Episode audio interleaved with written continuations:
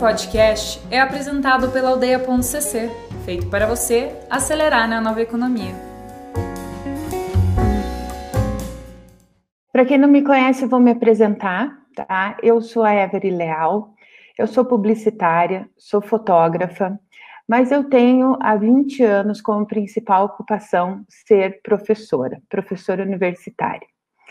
E é, eu gostaria, antes de, de começar a minha fala, eu queria agradecer à aldeia por ter me convidado, né, é, em nome da Ana, que foi quem fez o, o, meu convite oficial, mas eu queria agradecer principalmente aos meus alunos, porque, assim, já é o terceiro evento da aldeia que eu participo, e os três foi por indicação de aluno meu. Então, eu fico muito feliz que os meus alunos chegam lá na aldeia e fazem a maior propaganda de mim, e aí já é o terceiro evento da aldeia que eu estou aqui. E, é, e hoje eu vim aqui falar para vocês é, de resolução de problemas complexos, né? Que é algo que eu trabalho nas minhas disciplinas.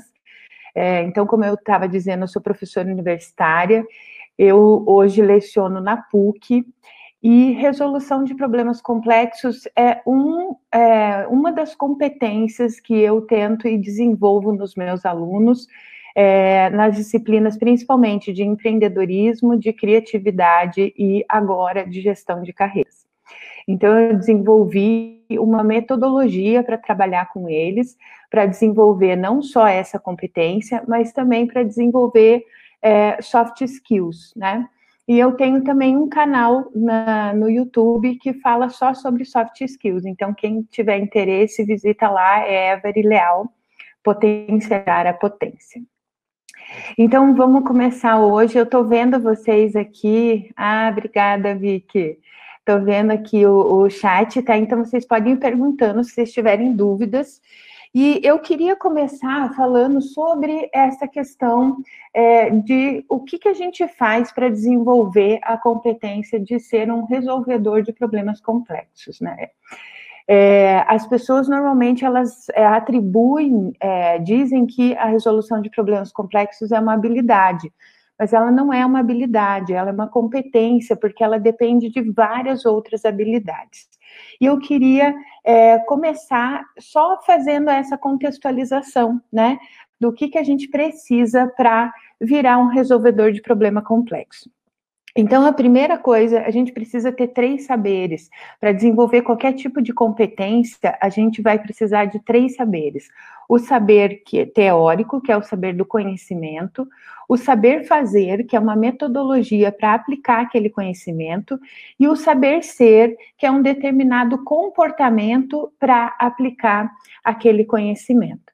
Então, quando a gente desenvolve a competência de resolução de problemas, a gente está desenvolvendo esses três saberes. E eu queria falar um pouquinho de cada um deles, tá?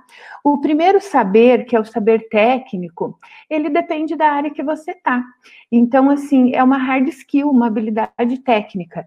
Eu, por exemplo, eu posso ser uma excelente resolvedora de problemas dentro da área da educação, ou na área da fotografia, ou na área do empreendedorismo, mas eu nunca vou poder ser uma resolvedora de problemas complexos na área da engenharia, porque eu não entendo nada de engenharia.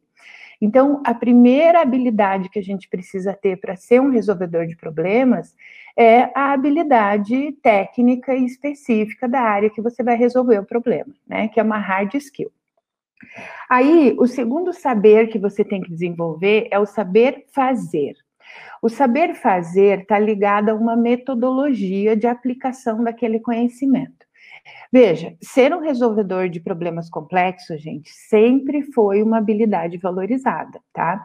Hoje, a gente está falando muito nisso, porque assim, antigamente, quem desenvolvia essa habilidade era normalmente a pessoa que chegava no topo da empresa.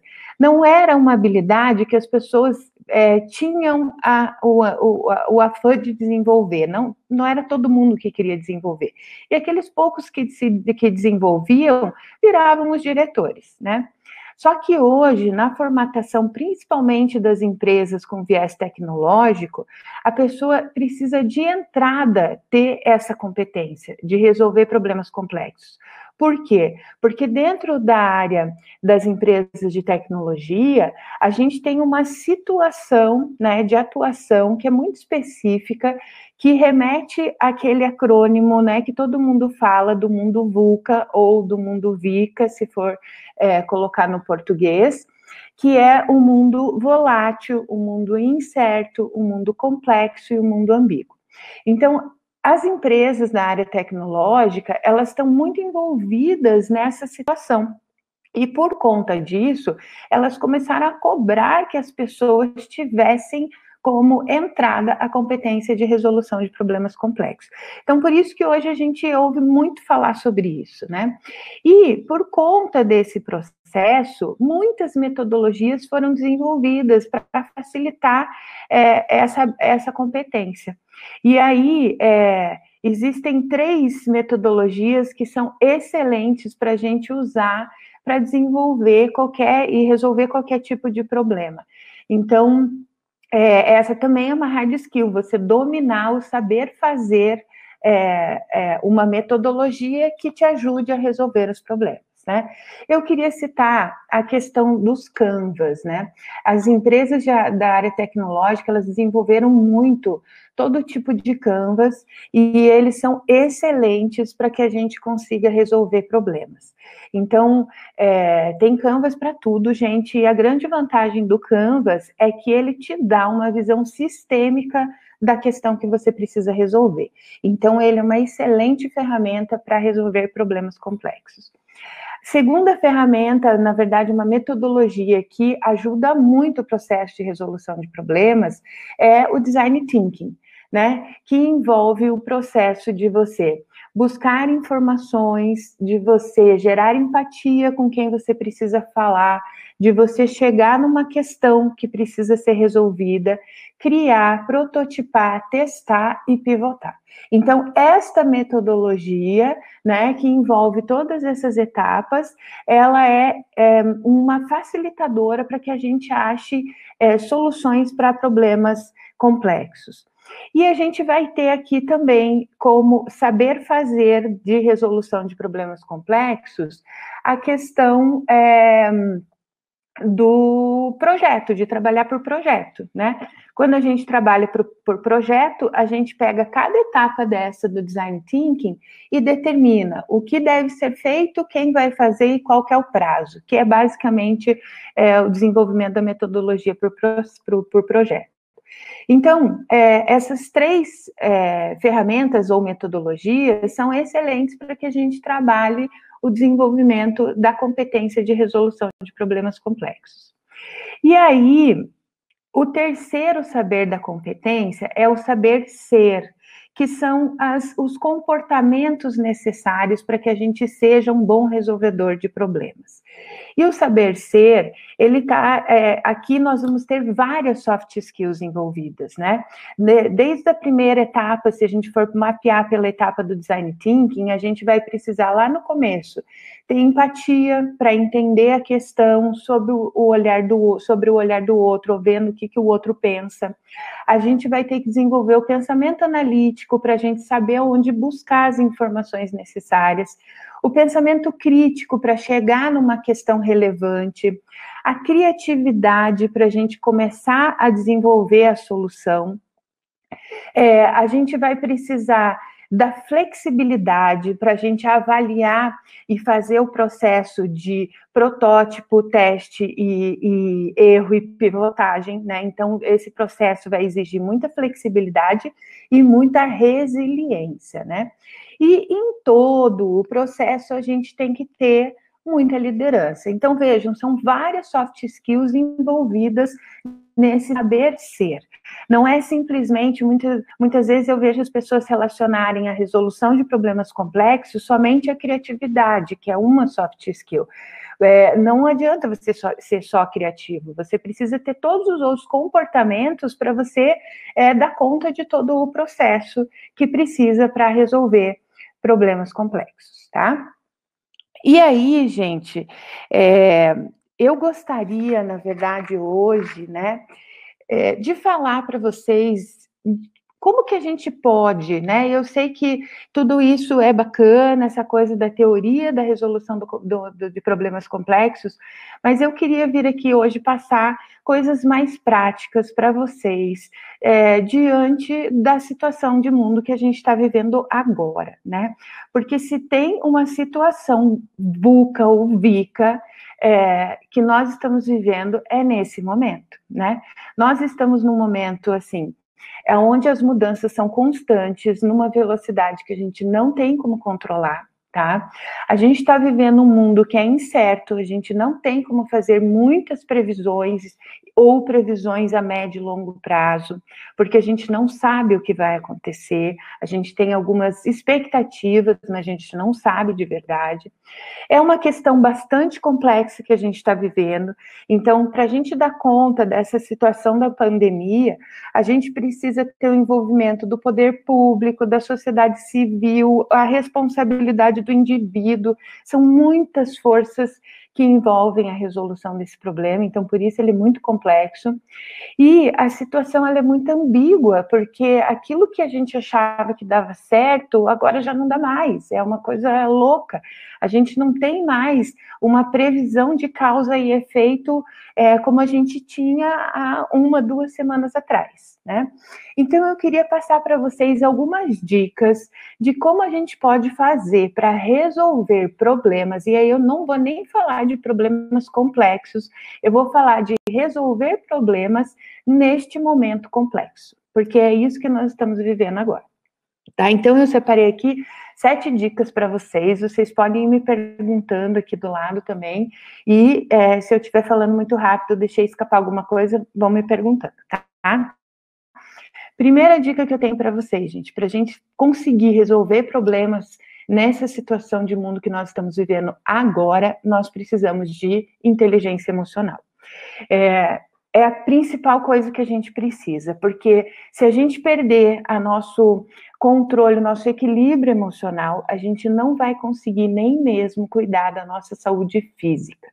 Então, é, a gente precisa entender que o processo da inteligência emocional envolve a gente controlar os nossos pensamentos, porque são eles que geram os nossos sentimentos e que orientam as nossas ações.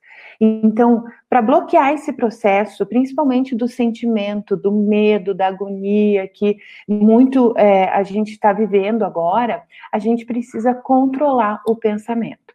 Então, a primeira dica que eu tenho para vocês é para ser um resolvedor de problema nessa situação, você precisa ter é, métodos para você controlar o seu pensamento. Então, ter inteligência emocional. Esse controle do pensamento vai depender de cada um, né? A gente vai precisar. Tem gente que com a meditação tem esse controle, tem gente que consegue fazer isso com exercício físico, tem gente que vai é, separar uma horinha do dia para fazer algo que gosta muito e ficar focado naquilo, ouvir uma música, ler um livro, né? Mas é muito importante que para que você consiga resolver todos os problemas que você vai enfrentar nesse período, você tenha controle emocional tá? Então, essa é a primeira dica. Eu, por exemplo, estou controlando tudo que eu leio a respeito da situação. Eu todo dia abro as notícias num horário que não é nem muito cedo e nem muito tarde, para não perder meu sono e nem atrapalhar meu dia. Vejo o que aconteceu, é, né, assim, no âmbito do Brasil, ver se saiu alguma determinação e, fim, eu decidi que eu não preciso saber mais e mais e mais informações sobre isso, porque isso me leva a um estado emocional que me, me trava. Então, essa é a minha determinação para manter o equilíbrio emocional.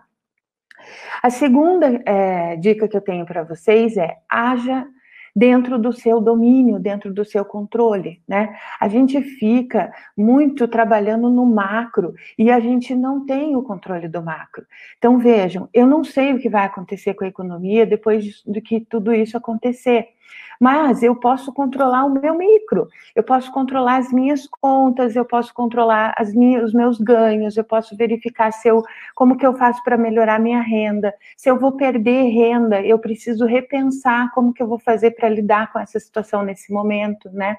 Ontem, numa das palestras aqui do Summit, uma menina falou assim: ah, eu para hoje eu me destacar da minha área, eu precisaria de algumas skills tecnológicas que eu não tenho Bom, mas então agora é a hora de você ir atrás dessas skills, né?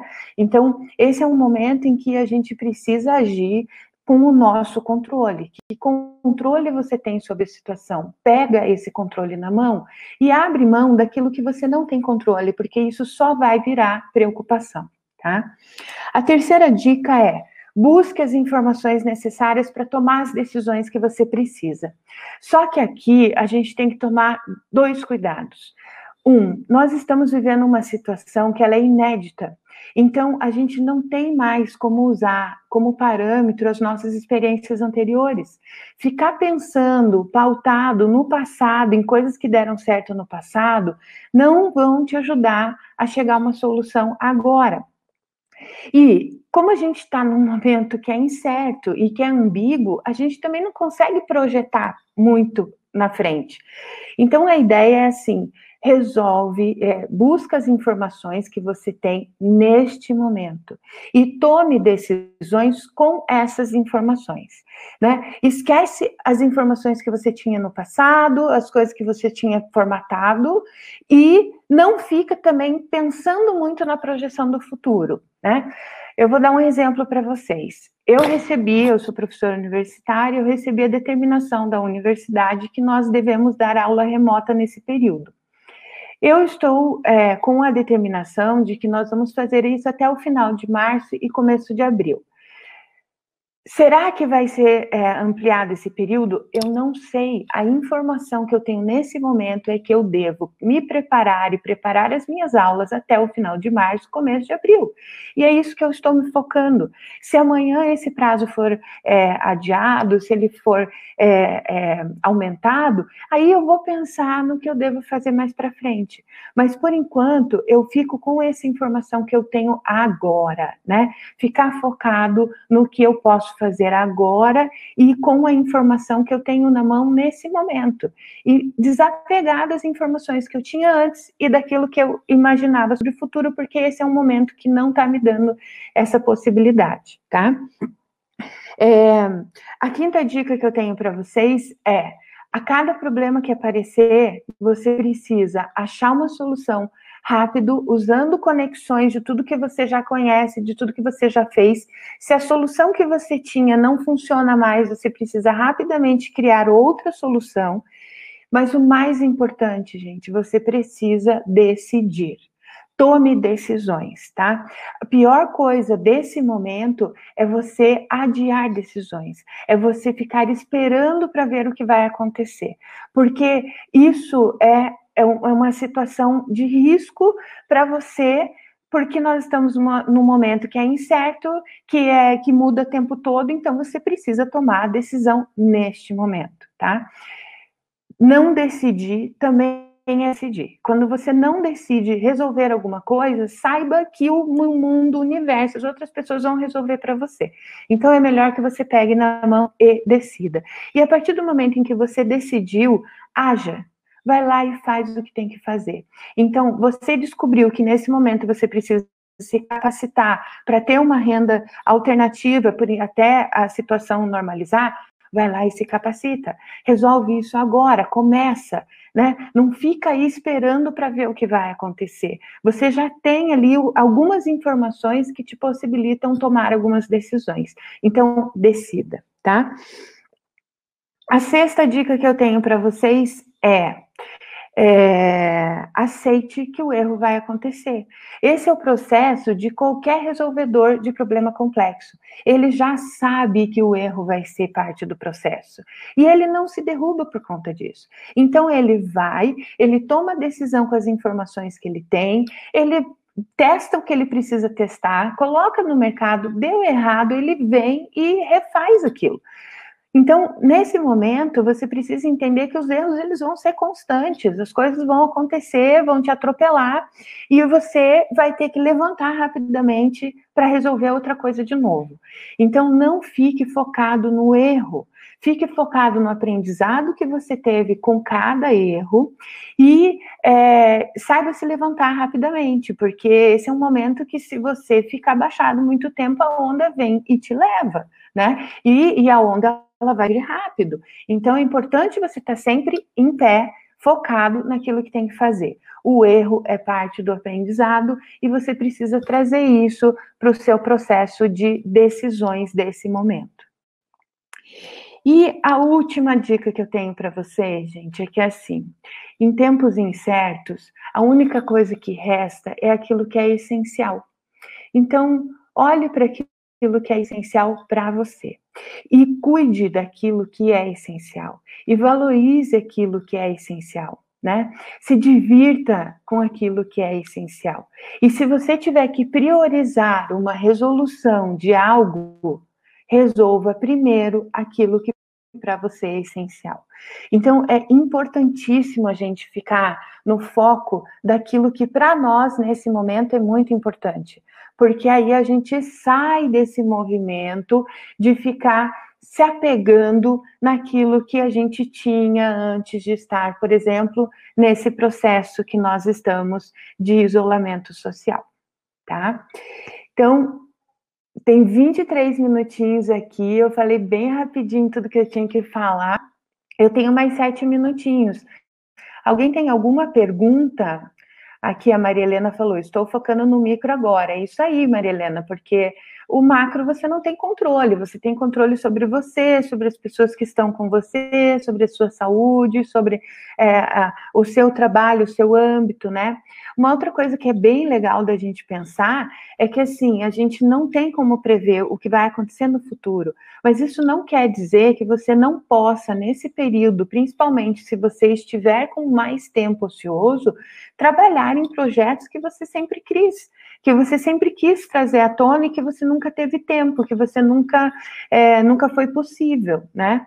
Eu, por exemplo, estou super trabalhando, estou é, é, super trabalhando em casa, num movimento intenso, mas assim, só que eu estou economizando de trânsito, eu estou conseguindo trabalhar em todos os outros os meus projetos, tá?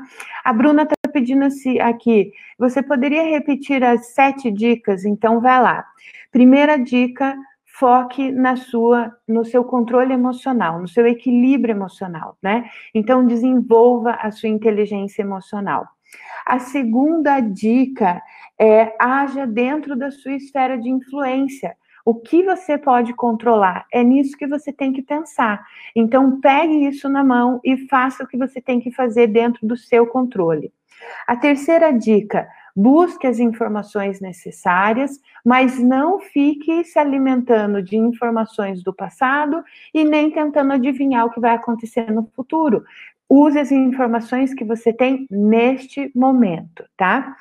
É, crie uma solução que você precisa. Se você não tem a solução, não sabe qual é a solução, use a sua experiência, faça conexões, e a partir do momento em que você criou uma solução, você tem duas atitudes que são importantíssimas. Você tem que decidir qual você vai usar e você tem que agir rapidamente. Faça o que tem que ser feito, tá? É importante você não ficar adiando decisões e nem adiando ações. A sexta dica é aceite que o erro vai fazer parte do processo e tudo bem, e levante a cabeça e errou agora, faz de novo, né? Nós todos estamos num processo de aprendizado, eu acho que ninguém nunca imaginou passar por isso que nós estamos passando, então é óbvio que o erro vai acontecer. E por último, gente, foque no que é essencial para você e valorize o essencial e se divirta e seja feliz com o essencial. E se tiver que tomar alguma decisão importante, decida por aquilo que é essencial para você, tá? Deu para repassar sete dicas? Estela, Estela tinha pedido aqui. É, pode repetir o quarto? O quarto é para cada problema existe uma solução. Então, bata sua cabeça aí, senta, desenvolve uma, uma, um processo de criação. E como que a gente cria, gente? Criar nada mais é do que a gente fazer conexões entre o que a gente tem dentro do nosso cérebro, que é o nosso repertório, com as informações que a gente tem, que é o que a gente traz de fora, que nós chamamos referências. Então, conexão entre referência e repertório. Que informação eu tenho, que experiência eu tenho e como que eu posso criar uma solução para esse momento. Eu tenho certeza que todos vocês tem essa capacidade de se reinventar, de se renovar. E, e nesse momento, é, isso é muito importante, tá? A gente trabalhar esse processo. A Dani está falando aqui, fala um pouquinho mais sobre o design thinking. Puxa, Dani, acho que não vai rolar o tempo, mas eu vou falar só das etapas, então, do processo do design thinking, tá? Quando a gente está criando dentro de um processo de design thinking, nós temos algumas etapas bem marcadas que são Primeira, busca de informações e mergulho na realidade, que é você entender, é, criar empatia com as pessoas que estão envolvidas com aquele problema. Feito isso, a gente tem condições de chegar nas dores e necessidades das pessoas para quem a gente vai resolver. E aí a gente levanta uma questão. Essa questão ela é sempre legal de começar com um, um, as seguintes palavras: como podemos? Então, como podemos resolver a questão da tá? Com essa pergunta, como podemos, a gente começa o processo de criar. Cria, cria, cria, cria, cria, escolhe qual é a melhor solução para aquele momento, olhando daí os critérios do projeto, o escopo do projeto, a verba, olhando tudo que tem que olhar. Pega isso, monta um protótipo e leva para teste, leva para quem é a solução e pergunta e testa essa solução para com as pessoas. Você vai receber feedbacks, com esses feedbacks você corrige os erros, corrige as falhas e pivota, né? Pivotar é o que? É você arrumar, fazer esse processo de teste, erro e arruma, teste, erro e arruma. Porque a cada concerto você vai levar de novo para teste e com certeza você vai receber mais feedbacks e assim é o processo.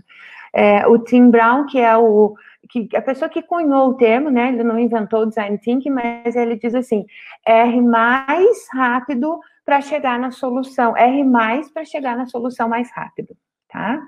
Então, resumindo design thinking, gente, isso é, é muito longo, tá? Ó, o Carlos, que legal, o Carlos colocou aqui todas as dicas que eu passei.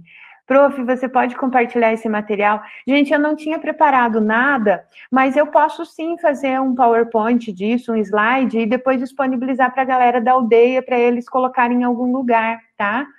É, porque eu realmente eu trabalhei com esse conceito de vir aqui falar, né? São poucos minutos, eu já estou em 29, 29, eu não sei se vai travar assim que acabar os 30 minutos, mas eu posso sim me dispor para preparar e, e peço para o pessoal da aldeia distribuir, tá? Obrigada, Ana, obrigada por você estar aqui, obrigada a todo mundo que veio aqui me ver. Eu espero que todos vocês é, consigam passar por esse período de forma equilibrada, com saúde e que é, e que a gente vai chegar lá com uma outra perspectiva de vida, gente. Acho que é isso que a gente tem que pensar. Obrigada por todos virem aqui. Eu agradeço. Eu tô lá nas redes Eva Leal e acabou, show, parabéns, obrigada, obrigada. É, no, no Instagram, Every Leal, no YouTube, Every Leal, quem quiser me seguir. Gratidão, Luísa, obrigada.